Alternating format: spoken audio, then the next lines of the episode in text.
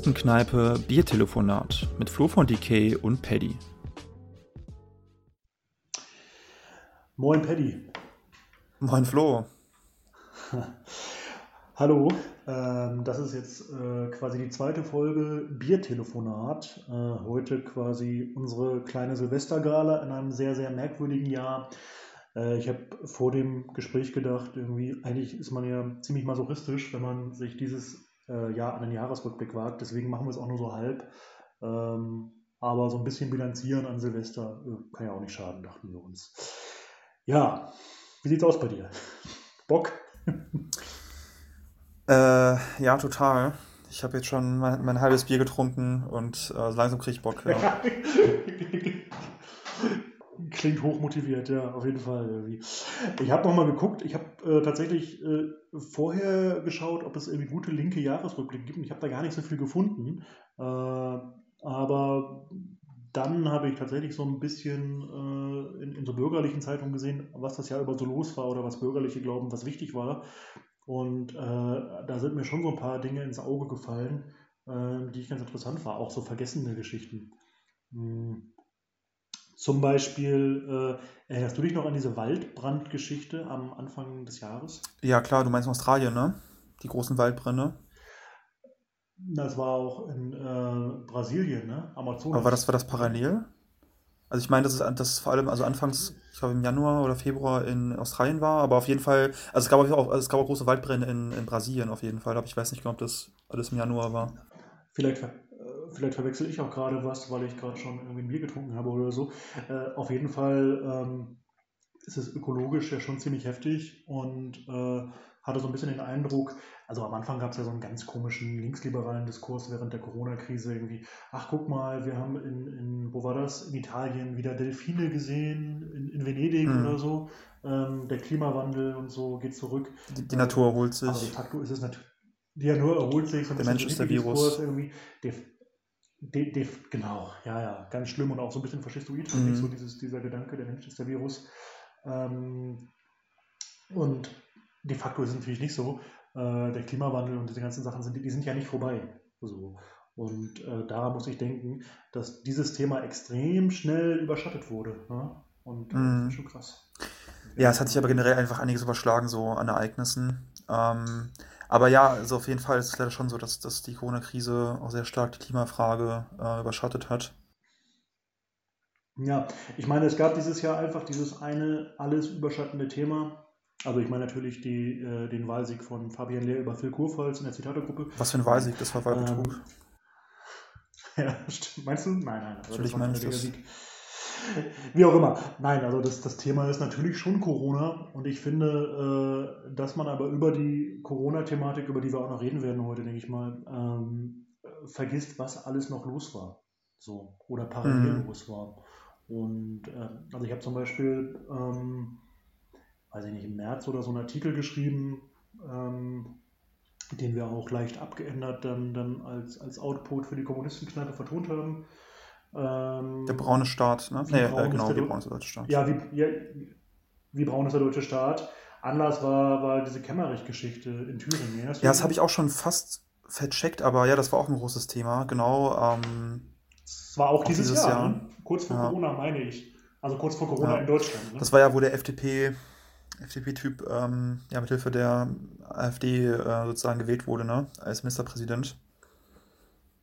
Ja, genau. Also der hat sich aufstellen lassen ähm, als, als Kandidaten für die Ministerpräsidentenwahl und die AfD hat quasi mhm. ihn gewählt, angeblich überraschend, und er hat sich quasi mit Hilfe von Faschisten ins Amt hieven lassen. So, und dachte, er kommt mhm. damit durch.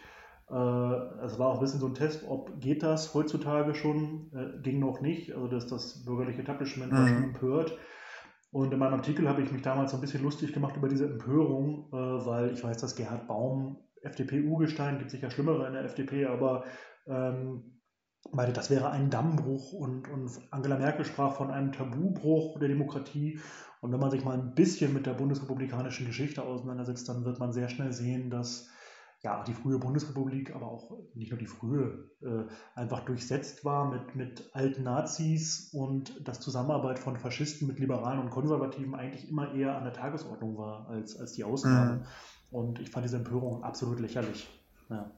Ja, und vor allem auch die FDP war ja auch ähm, zum Beispiel in den Anfängen der, der BED ein also ein ziemliches Sammelbecken für Ex-Nazis und Ja, ähm, NS-Verbrecher. auf jeden Fall. Und auch da gibt es ja eine Geschichte sozusagen der Zusammenarbeit mit, mit äh, Faschisten.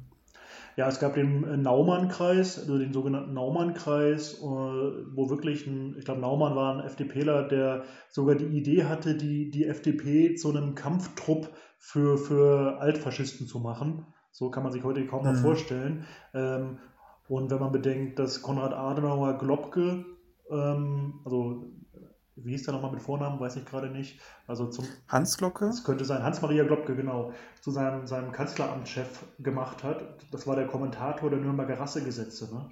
So. Oder, Mhm. oder wenn man an so einen Staatsanwalt wie Fritz Bauer denkt, das war ähm, der Staatsanwalt, der den Auschwitz-Prozess ins Rollen brachte. Der hat damals gesagt, wenn ich mein Dienstzimmer verlasse, betrete ich Feindesland. Also der hat wirklich Mhm. gegen einen Justizapparat, der durchseucht war mit alten Nazis gekämpft. Das heißt, diese Empörung in Thüringen 2020 war so ein bisschen albern. Und das sind auch nicht nur alles alte Kamellen. Mhm. Ne? Also, ich meine, es gab in der BRD Berufsverbote gegen Kommunisten von der DKP, es gab ähm, alte Nazis im Außenministerium, viele prominente Sachen, ähm, zum Beispiel Kurt Georg Kiesinger, ne? der war 33 schon NSDAP und SA-Mitglied.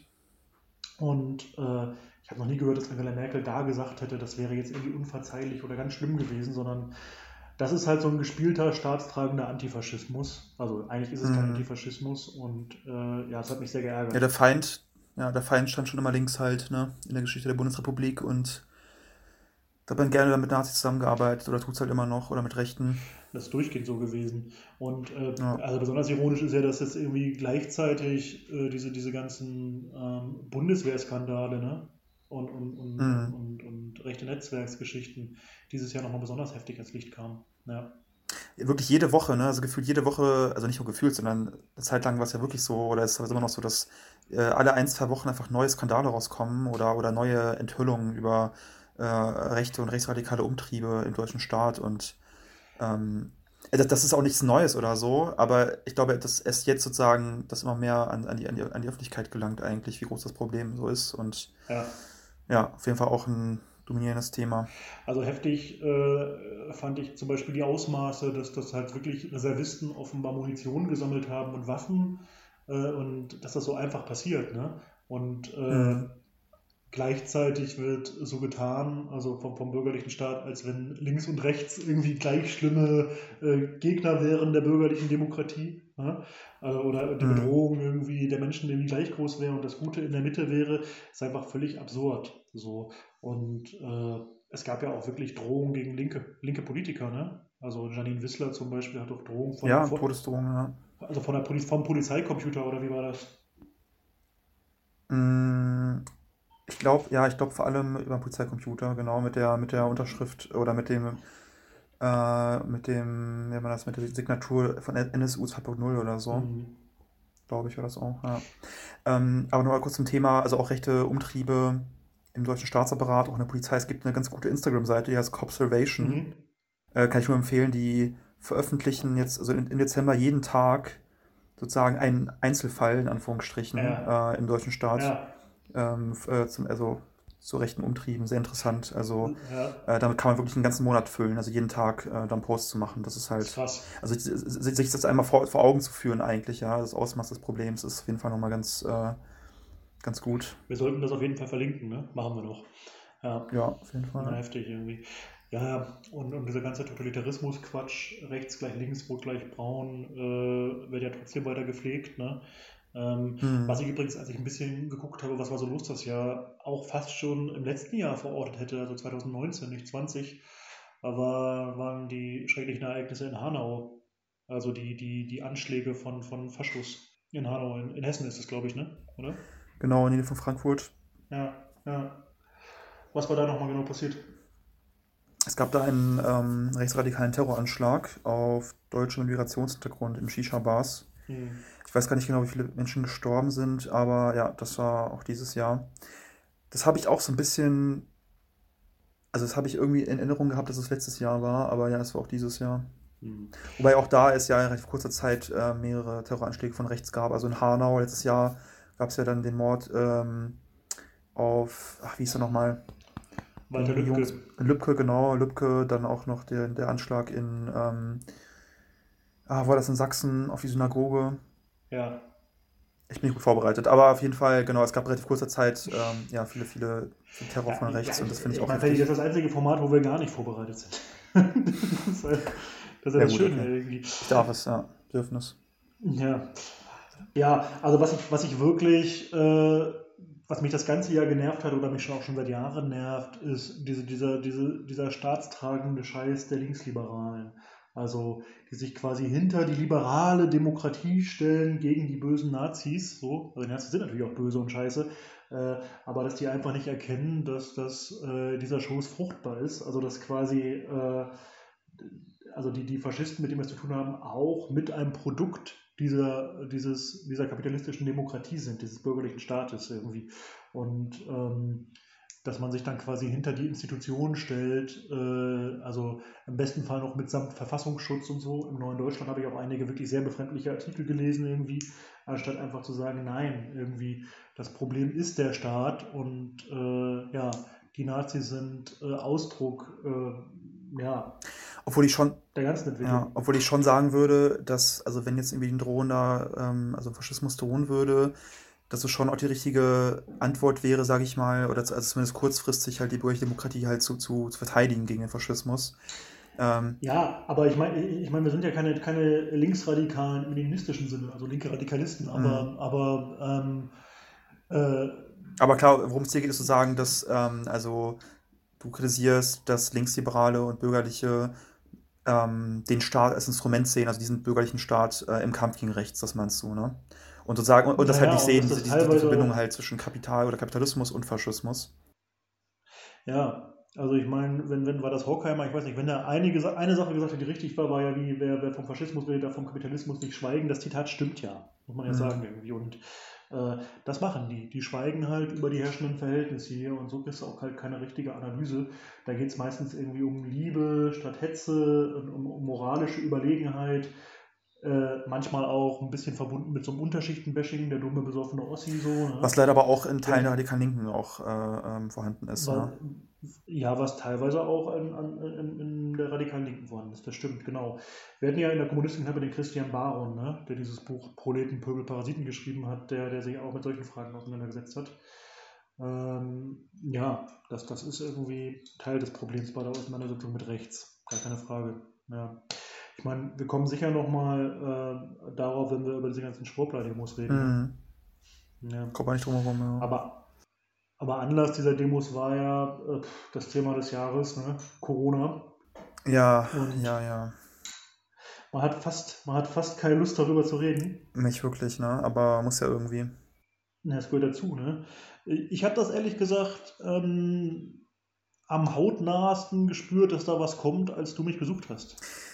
Ja, das ging mir auch so. Ich meine, das, ich weiß auch noch, dass ich das, also ich habe dich ja besucht in Hamburg äh, im März. Das ja, das war ja genau zu dem Zeitpunkt, als es auch in Deutschland dann ähm, ernst wurde. Ja. Und ich weiß auch noch, dass ich das vorher auch nicht wirklich ernst genommen habe.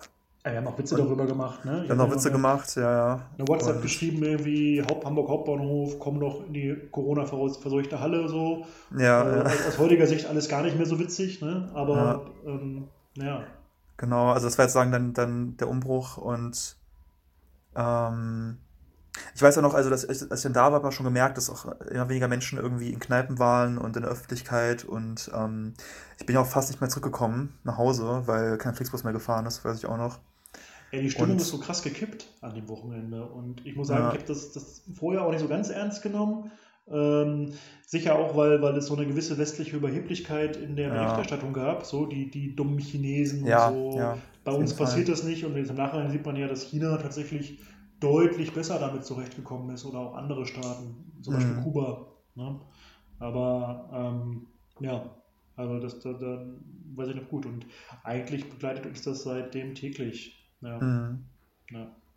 Ich weiß aber auch noch ähm, damit verbunden, dass wir aber dann, als dann, als dann das, das, das Thema ernster wurde, äh, dass wir beide, aber auch ich, so auch so eine, also auch teilweise so, so leicht, ähm, also auch sehr optimistisch waren, dass sozusagen diese Umbruchsitua Umbruchssituation, dass es jetzt irgendwie auch zur, also auch von links genutzt wird und das jetzt irgendwie, Mhm. also wir hatten teilweise, ich, also ich weiß noch, dass ich te- teilweise noch so ein bisschen wirklich auch so eine Art ähm, also Gefühl hatte, dass wir jetzt kurz vor, vor einer möglichen revolutionären Situation stehen könnten oder zumindest, dass, dass, dass, dass, das Fenster, das Fenster sich öffnet für, für, für linke Umbrüche irgendwie. Ja. Wir hatten das ja damals mit Halil darüber geredet, ne? Halil Simschek von, von, ja. vom Roten Aufbau. Ja. Äh, der das, glaube ich, auch nicht so gesehen hat. Was hat er gesagt? Wir sind, am, wir sind näher, näher am KZ, KZ, als am Gulag. Ja, ja. So, so wolltest du übrigens die erste Folge nennen, äh, weil ich kompletten Angst hatte vor dem Shitstorm. Dachte ich, das kannst du doch nicht machen, ey. So mhm. haben wir zum Glück nicht gemacht. Aber was er damit meinte, war natürlich irgendwie, na, das Potenzial für revolutionäre Veränderungen auf Grundlage der Corona-Krise, das ist momentan nicht gegeben. Ne? Ja. Ich würde schon sagen, dass es, dass es äh, da war und immer noch da ist, aber ich glaube, dass viele Fehler gemacht wurden von links ähm, im ja, Umgang mit der Krise. Ja, welche denn?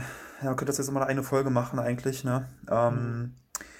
Und, ich, und, und auch da sagt es sich auch sehr leicht im Nachhinein. Ne? Ich meine, ähm, ich würde auch selbstkritisch sagen, dass ich da selber auch vielleicht teilweise, eine, eine, also in mancher Hinsicht vielleicht auch ähm, ja, fehlerhafte Position hatte.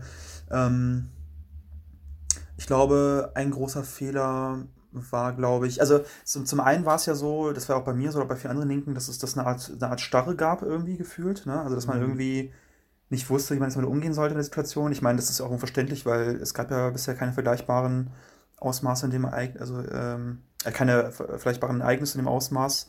Ja. Aber ich glaube, dass das sehr gelähmt hat und da gab es, glaube ich, auch eine also zu schwache kritische Perspektive, glaube ich, auch auf viele Maßnahmen der Regierung und ja, ich hatte ja, wir hatten ja teilweise auch nicht Streit oder so, sondern ähm, ich hatte sehr schnell die Befürchtung, dass äh, über den Konsens, dass man den Virus natürlich, das Virus natürlich bekämpfen muss und äh, viele Maßnahmen der Regierung vielleicht auch sich überschneiden mit dem Interesse der Arbeiterklasse, dass man da sehr leichtfertig Bürger- und Grundrechte aufgibt, so nach dem Motto irgendwie, ich kenne keine Parteien mehr, ich kenne nur noch das Virus, so und äh, dass das genutzt wird von den Herrschenden und fand am Anfang die Debatte, wenn man äh, das ansprach, sehr vergiftet, also auch unter Linken und hatte den Eindruck, dass man dann schnell so ja, als jemand, der das nicht ernst nimmt oder so disqualifiziert wird, das hat sich zum Glück ein bisschen relativiert. Wir hatten ja damals mit, mit Nima Mostafat, ähm, Bundestagsabgeordneter der Linken, gesprochen, der da auch schilderte, dass er so ein bisschen enttäuscht war, äh, dass so Grundrechtsdebatten und so oder, oder ja, Überwachungs- und Herrschaftsdebatten äh, kaum noch geführt werden können. Ja, das ist so der eine Aspekt. Ne? Ja, genau. Vor allem, was mich auch sehr nervt, ist, wenn, also natürlich richtigerweise, also die ganzen ähm, Querdenken-Corona-Demos kritisiert werden, natürlich für ihre Rechtsoffenheit, für ihre ähm, ja, coole Mischung aus Verschwörungstheoretikern, Hippies und, und ähm, Esoterikern. Die. Recht, die Rechtsoffenheit natürlich, und das ist, also es gibt auch viele Belege dafür, dass es auch ähm, in der Bewegung, also vor allem bei den Organisatoren, viele Verbindungen gibt zur, zur rechtsradikalen Szene, Reichsbürger-Szene, aber dass man dann als Antwort sozusagen, ähm, also dass man irgendwie es nicht geschafft hat, da so eine unabhängige Position zu finden zwischen rechtsoffenen ähm, Verschwörungstheorien und staatstragender, ähm, soll ich sagen, ja, staatstragender, systemkonformen äh, ähm, Befürwortung der, der Maßnahmen. So. Also dass man da mhm sich ja, hinbekommen ja. hat. Ja. ja, ja, als wenn es nur die beiden Positionen gäbe. Ne? Genau. Also ja. ich meine, als wenn es jetzt verboten wäre, das RKI zu kritisieren. Ne? Ähm, ist ja eine Abteilung des, des, des Gesundheitsministeriums, also staatliches, also glaube ich, ne? oder Innenministerium, nee, Gesundheitsministerium, staatliches Institut. Und äh, also als wenn eine Kritik an der Pharmaindustrie jetzt automatisch verschwörungstheoretisch wäre, als dürfte man als Linker nicht, nicht äh, den Staat kritisieren und das dürfte man als Linker nicht sagen, irgendwie wofür wird die Krise genutzt und so weiter.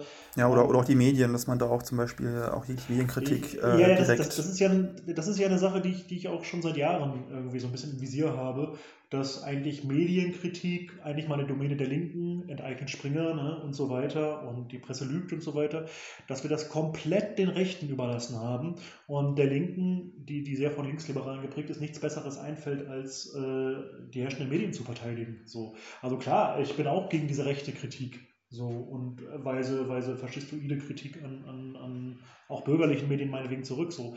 Aber dass das irgendwie wir Konzernmedien haben oder auch gelenkte Inhalte und so weiter und linke Positionen nicht zu Wort kommen oder verschwiegen werden, ins Lächerliche gezogen werden, äh, das äh, wird, kann, kann man irgendwie schwer benennen, irgendwie, weil, weil mhm. der Diskurs wird von den Linksliberalen irgendwie geführt. Ja. Ja.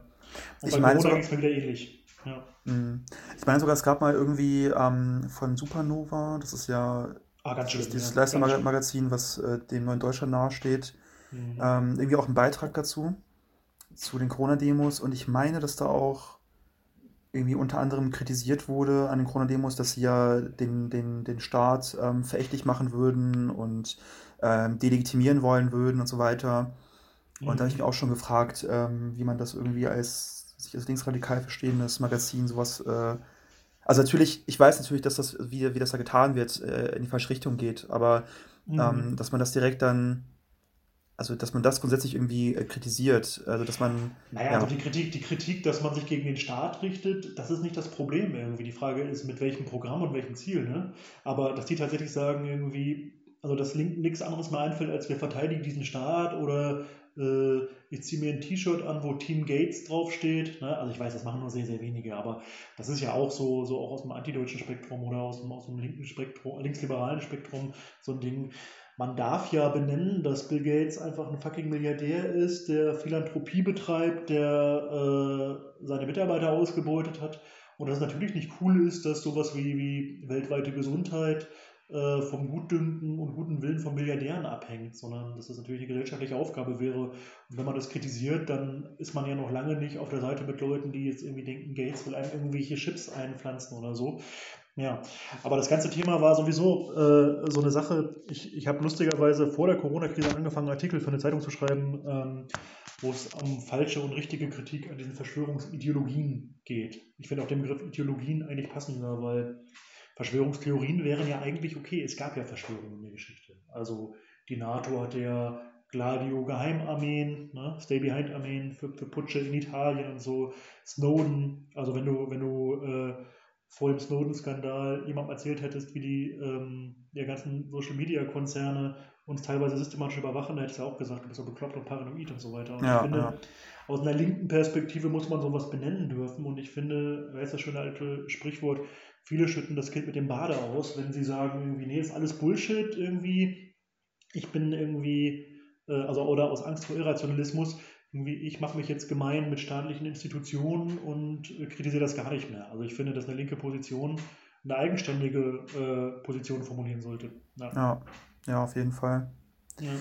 Ähm, spannend finde ich aber auch zum Beispiel, dass also im Zuge der, der Corona-Krise, dass so auch einige neoliberale Dogmen, äh, die mal hochgehalten wurden in den letzten Jahren, dass die da einfach innerhalb kürzester Zeit über Bord geworfen wurden. Also zum Beispiel die Schuldenbremse, die aufgehoben wurde, ähm, ja, um halt äh, große, Kon Kon ja, ich kann nicht mal reden, um große Konjunkturpakete zu schnüren und ähm, äh, zu intervenieren in die Wirtschaft mit, mit äh, großen Summen. Das fand ich auch interessant, dass da sich, sich gezeigt hat, dass wenn der Wille da ist, dass, dass auf jeden Fall viel Geld in die Hand genommen werden kann und dass viele neoliberale äh, ja, Propagandalügen eigentlich, ja, wie gesagt, eigentlich nur Lügen sind. So. Ja, der, der, der Staat agiert dann wieder noch ein bisschen keynesianistischer, kann man sagen. Ne?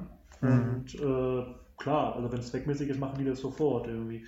Das ist natürlich auch so ein bisschen der ideelle Gesamtkapitalist, also so ein bisschen das Betriebssystem soll erhalten werden. Ne? So, und Klar, natürlich, also ich will es gar nicht verklären, ich will es nicht sagen, dass das jetzt, äh, ähm, dass das jetzt automatisch progressiv von links ist, dass dieser Staat jetzt ähm, auch vielleicht versucht hat, den sozialen Frieden zu bewahren. Das ist natürlich irgendwie auch den, das höhere Ziel, äh, ja, das System zu stabilisieren und ähm, Unzufriedenheit zu verhindern oder, oder soziale Unruhen natürlich auch, klar. vor allem, ich glaube, wir werden ja mit zyklischer Verzögerung noch ganz schön viel sozialen Clash erleben. Ähm, so, ich gehe schon von Sozialabbau aus, wobei jetzt ganz krasse Sachen bisher nicht angekündigt wurden. Da darf man nicht vergessen, wir haben nächstes Jahr ein Wahljahr. Ne? Wer auch immer da diesmal von der CDU Kanzler wird, ich meine, die SPD-Kanzlerkandidaten sind ja seit 2005, kann man sagen, irgendwie irrelevant. Also eigentlich ist ja derjenige, der zum Kanzlerkandidaten der CDU gemacht hat, wahrscheinlich der Kanzler, kann man sagen. Ne? Ähm, aber wir haben Wahlkampf und vielleicht ist jetzt in 21 noch nicht allzu viel soziale Härte zu erwarten, aber für 22 dann auch mit vielen Zusammenbrüchen vom Kleingewerbe und so erwarte ich noch heftigeres. So. Und wenn der Kanzler Merz heißen sollte, der alte BlackRock-Lobbyist, ne, der auch ganz andere Sachen noch irgendwie mitentschieden hat als Abgeordneter, äh, dann, äh, ja, Gnade uns, weiß ich auch nicht wer. Nicht Gott, Aber was, aber ja. Aber was, was glaubst du? Also, was ist deine Einschätzung, wer ähm, von der CDU aufgestellt wird? Ah, das ist mir unglaublich schwer zu sagen, weil ähm, ich habe nicht so ein bisschen, ich habe nicht so richtig Einblick in das Innenleben der CDU ähm, und kann da jetzt auch nur verfolgen, was da immer debattiert wird. Ich hatte den Eindruck, dass ähm, Merz eigentlich bis vor kurzem so ein bisschen seinen Kredit verspielt hatte, weil er so ein bisschen gegen so diese, diese äh, ja, PC-Regeln verstoßen hatte, teilweise auch wirklich Bullshit geredet und ein bisschen zu sehr ins Abseits geraten ist. Äh, aber Laschet wirkt jetzt auch nicht wie der große Krisenmanager. Der wäre ja mehr so in Merkels Nachfolge. Ne? Aber was, was genau meinst du mit, ähm, dass, dass Merz gegen BC-Regeln verstoßen hat? Naja, der hat halt in einer Debatte, wo er zu Homosexuellen befragt wurde, das gleiche in Verbindung mit, mit äh, äh, Pädophilie gebracht. Halt Ach so, ja, ja. Das ist total reaktionär, ne? Ja, nee, natürlich, klar, klar aber äh, ein Stück weit zu reaktionär für das, was man auch als Konservativer heutzutage sagen darf, weil die Linksliberalen haben über die Medien ja schon eine gewisse Hegemonie und in dem Fall ist es ja auch berechtigt, das zu kritisieren. Ich meine, Merz ist ja auch gesellschaftspolitisch unfassbar reaktionär. Ich glaube, der hat 97 war das, meine ich, äh, noch dafür gestimmt, dass Vergewaltigung in der Ehe legal bleibt. Ne? So 97, also nicht irgendwie 57 oder so. Ne? Also das ist äh, schon, schon ein krasser Typ und dann will der ja, wenn ich das richtig verstehe, den totalen Sozialkahlschlag. Also Ja, also, also, also der ist auf jeden Fall neoliberal bis, zum, bis, bis ins Mark. Ja. Aber das wäre, glaube ich, ein sehr großer sozialreaktionärer Angriff. So, der vertritt schon ähm, ja, schlimme Fraktionen des Kapitals. Laschet, glaube ich, eher den Status quo. So. Ich weiß nicht, Söder sagt ja immer, sein Platz ist in Bayern. Ich weiß immer nicht, ob das irgendwie so, so, ein, so ein Trick ist, um sich dann doch im letzten Mal ins Gespräch zu bringen. Aber wer uns auch immer dann regiert, ich will jetzt nicht sagen, das macht keinen Unterschied, so, es wird jemand von der CDU sein. Wer war, wer war nochmal? Einen vergisst man immer, da wer ist der? Äh, äh Spahn, glaube ich, ne? Jens Spahn. Der, Spahn, ja, natürlich, natürlich. Jens Spahn, ja, eigentlich vergisst man ihn nicht irgendwie. Ich weiß gar nicht, wie dessen Chancen sind, ne? Also ich glaube, ich glaub, bei der letzten Wahl äh, hat er ziemlich wenig Stimmen bekommen. Mhm. Und ich glaube, dass er auch jetzt gerade in der Corona-Krise also sich auch nicht so gut profilieren kann, aber ich kann es auch schlecht einschätzen. Ja. ja, manchmal versteht man die Leute ja auch nicht. Ne? Also ich kann mich nur erinnern an diesen einen Kommentar, irgendwie, schenken Sie vielleicht den Krankenpflegern auch mal ein Lächeln. Ne? Ich meine, der Typ ist ja wie Millionär ähm, und er und Merkel und auch die ganze andere äh, Mannschaft, die sind ja verantwortlich dafür, äh, dass wirklich über Jahrzehnte Krankenhäuser privatisiert worden sind, dass die Mitarbeiterinnen dort beschissen bezahlt werden und dass der sich jetzt als Krisenmanager inszenieren will, wo die mitverantwortlich sind für den Verlauf der Corona-Krise, ist wirklich ein schlechter Witz. Ne? Ja, es gab ja auch schon vor Corona ja auch schon große Proteste, ähm, große Proteste und, und, Streiks ja. halt gegen Spahn, weil, ja. weil er da halt auch wirklich nichts, nichts geändert hat an der äh, beschämenden Situation halt im, im deutschen Krankenhauswesen. Das ist wirklich heftig irgendwie. Ja, ähm, ich kann auch eine Krankenschwester, die sollten wir vielleicht mal einladen, irgendwie zu einer Folge, dachte ich gerade. Vielleicht können wir auch mal eine Pflegefolge machen. Wie auch immer. Ja. Wer auch immer uns regieren wird, ich glaube, es wird nicht Olaf Scholz sein. Äh, ja, das glaube ich irgendwie auch weniger. Ja. Übrigens, es gab in Hamburg mal hier äh, eine, eine, Ausstellung, ich glaube, die hieß das Kapital. Äh, ich weiß nicht, wie viele Jahre das Kapital, 150 oder so, 200, bin mir nicht sicher gerade.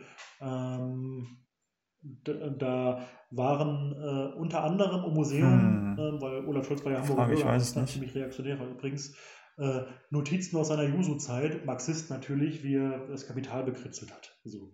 Also da kann man ja, der, der, der, typische Verlauf eines, eines äh, SPD-Opportunisten. Naja, ach Gott, dieser schöne Meme mit Gerhard Schröder auch, ne? Ich bin Marxist oder ja, ich bin Marxist. Also ich meine, wir haben immer noch gute Chancen zu degenerieren, ne?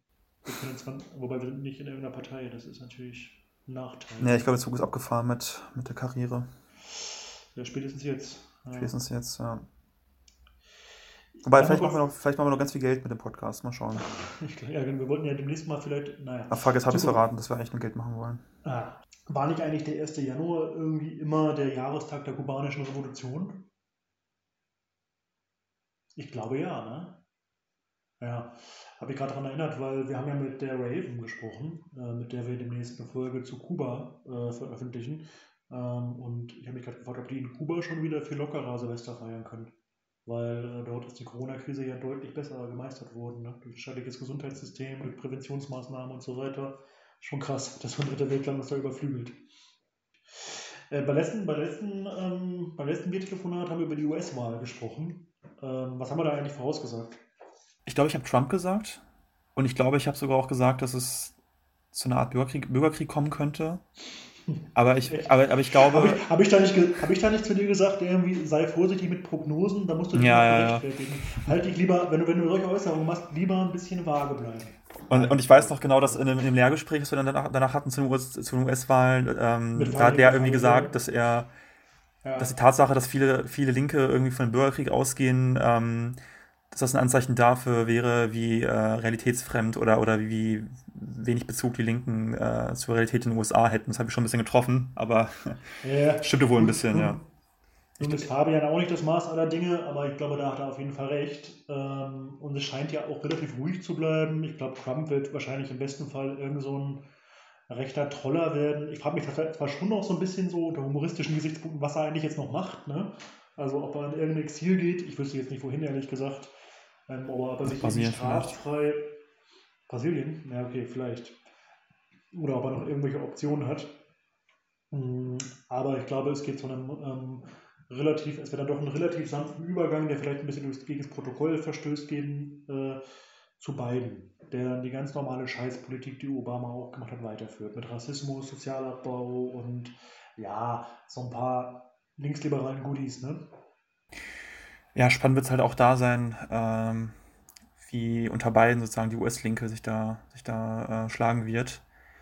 Da gibt es ja auch sozusagen große Diskussionen, ne? Oder gab es auch im Vorfeld große Kontroversen, inwiefern man ähm, sogar von beiden aufrufen sollte. Oder ich meine, dass es auch jetzt innerhalb der Demokratischen Partei auch zu sehr großen Konflikten gekommen ist, weil der linke Flügel, also Leute wie, wie heißt du nochmal? Ähm, Äh, Cortez. Cortez, genau, zum Beispiel. Also, also sagen der Sanders-Flügel, dass, dass der da auf jeden Fall schon sehr stark ähm, ähm, ja, protestiert, weil aus ihrer Sicht halt, ja, also dass das, das, das, das, das äh, Kabinett von beiden halt sehr ähm, aus, der Mitte der, also aus der Mitte der Partei kommt und obwohl mir angekündigt wurde, dass auch der, der linke Flügel mit einbezogen wird, natürlich alles, alles äh, Blödsinn, aber Ja. genau.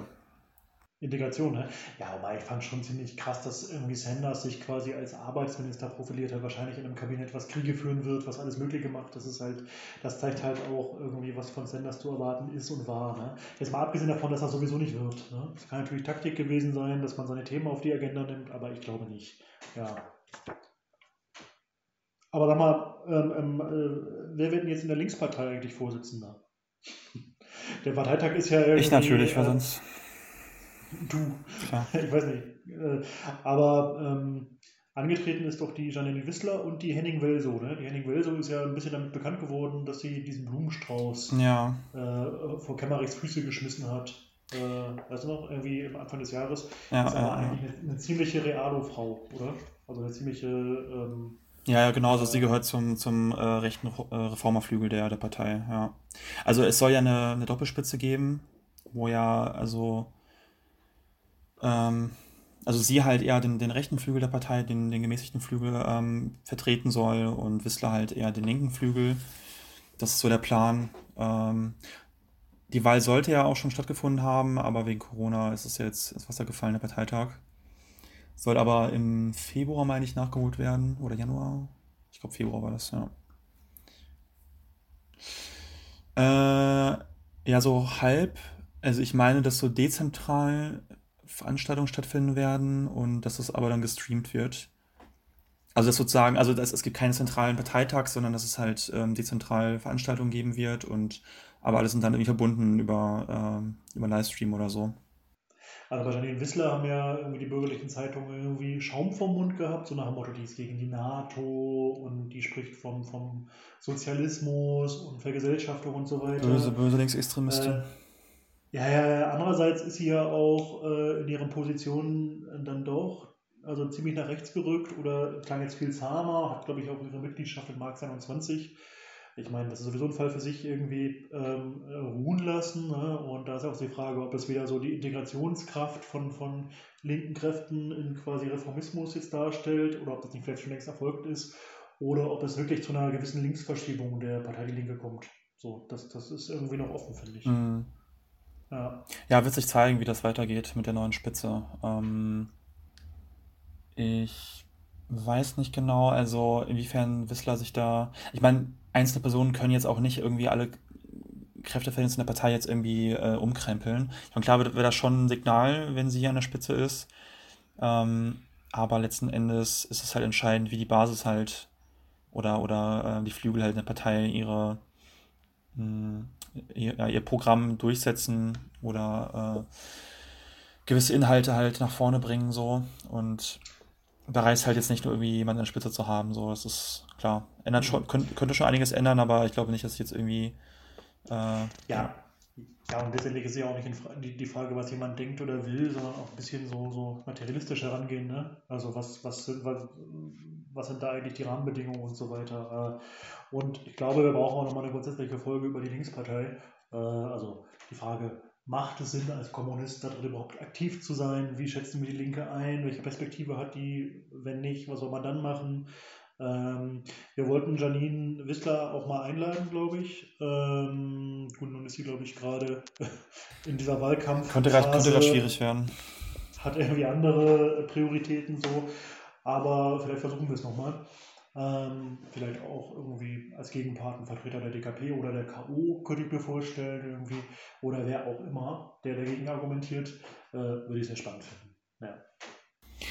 Ja, auf jeden Fall. Ich meine, das Thema Organisierung, ähm, in welchen Strukturen es Sinn macht, sich zu organisieren, als, als Linker, als Kommunist, Kommunistin, ist auf jeden Fall auch ein spannendes Thema.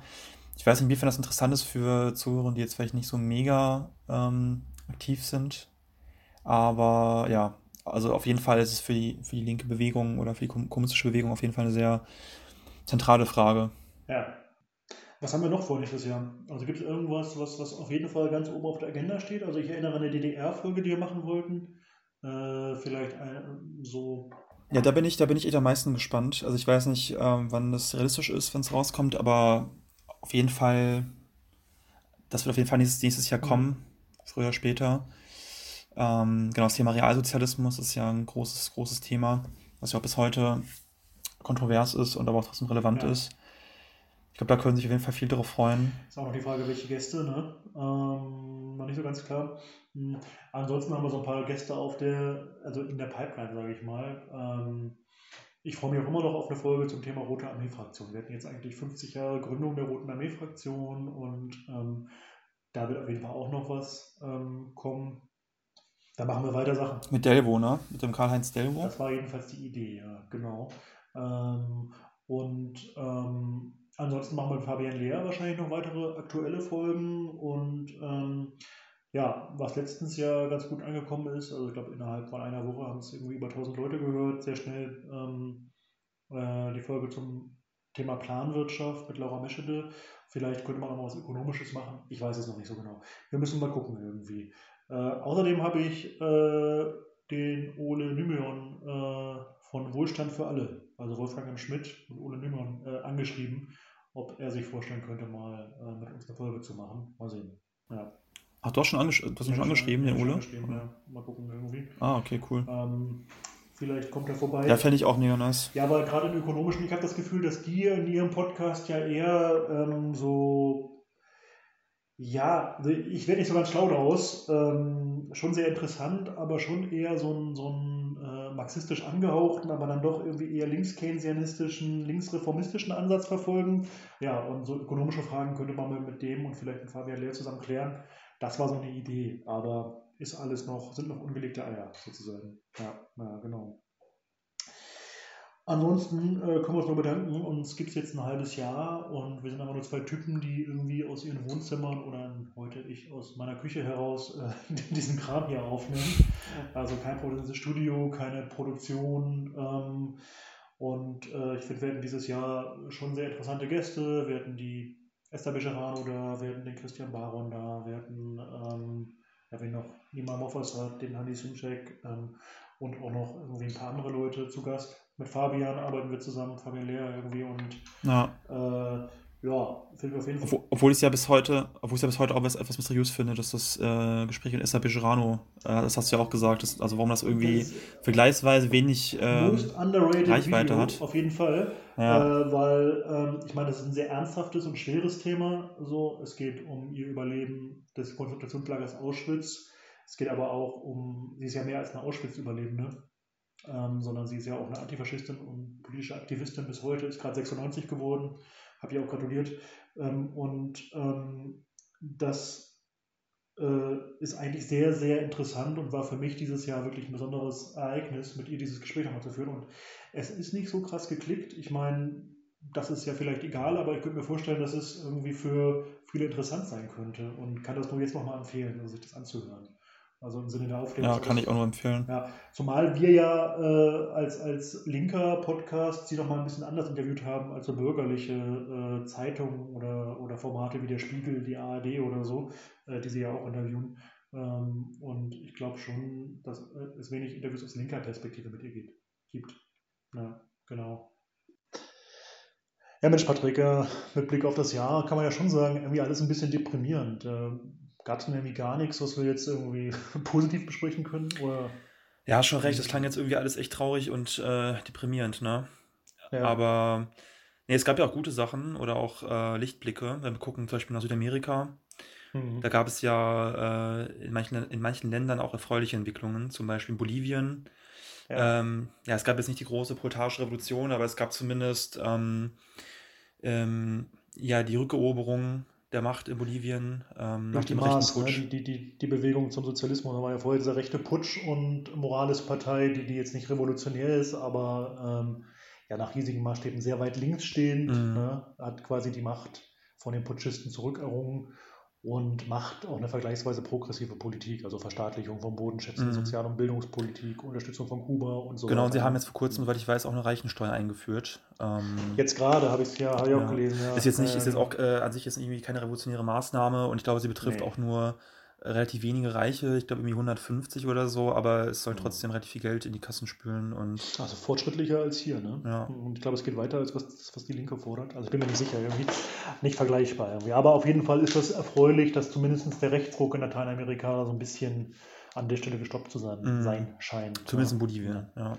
Bolivien. Chile, Chile war ja auch ganz interessant. Äh, da haben wir gar nichts drüber gemacht im Jahr, aber ähm, da gäbe es, glaube ich, auch äh, einiges drüber sich zu erzählen mm. oder zu sprechen. Genau, ja, da gab es ja sehr große Proteste gegen die, ähm, gegen die sozialen Missstände im Land, gegen mm. die neoliberale Verfassung, die noch aus der Zeit ähm, der Pinochet-Diktatur ist. Mhm. Was ich auch sehr krass finde und äh, auch gar nicht wusste. Ja, und ähm, ja.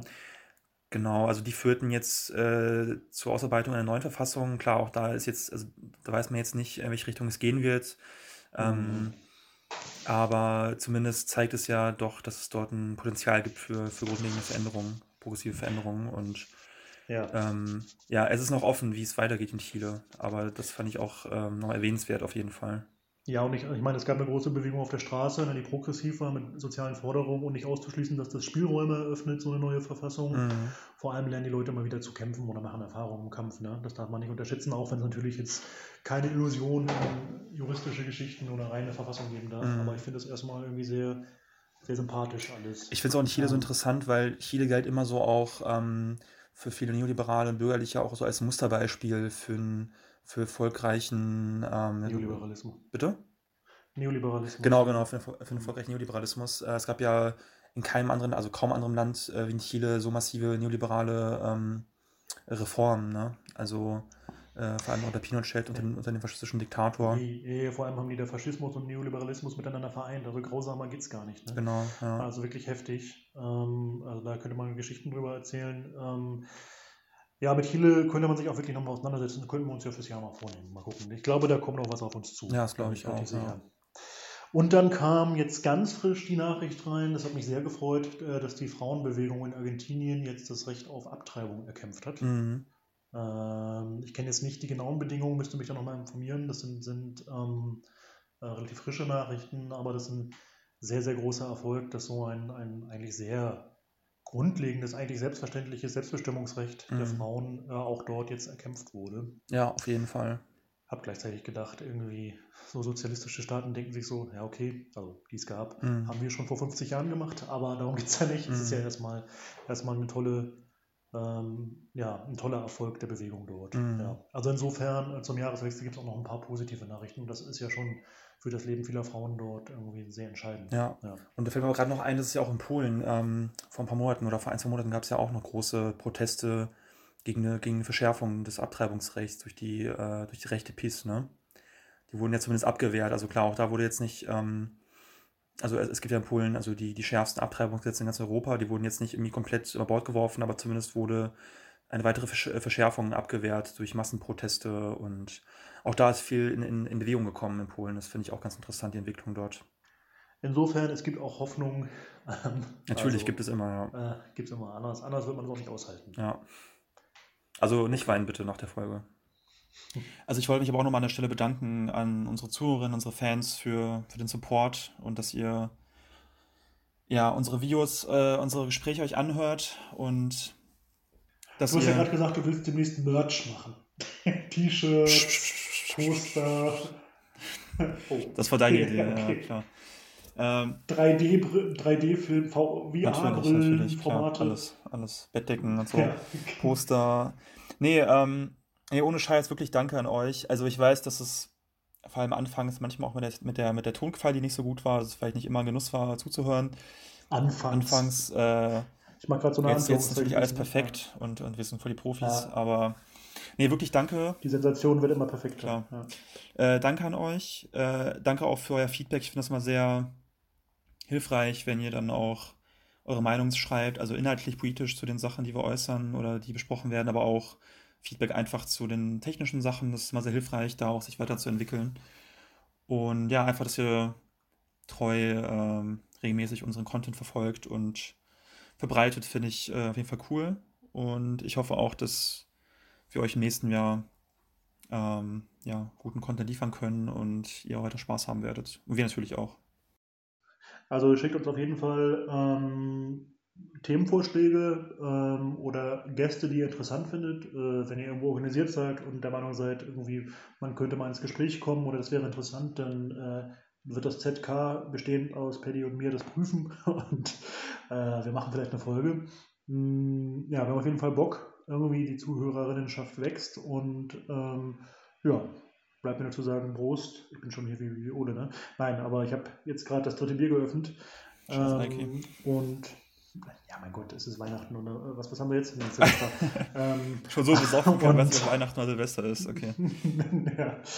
Ähm, ja, also wir wünschen einen guten Rutsch ins neue Jahr und äh, hören uns bald wieder. Schon sehr, sehr bald mit einer Folge zum Thema Kuba, einer ganzen Podcast-Folge, die geht über eine Stunde. Sehr empfehlenswert. Äh, ansonsten schaut doch mal rein oder hört doch mal rein, was wir gemacht haben. Abonniert uns. Ne? Ja, von mir. Guten Rutsch und bis zum nächsten Mal. Macht's gut. Bis zum nächsten Mal. Auf Wiedersehen.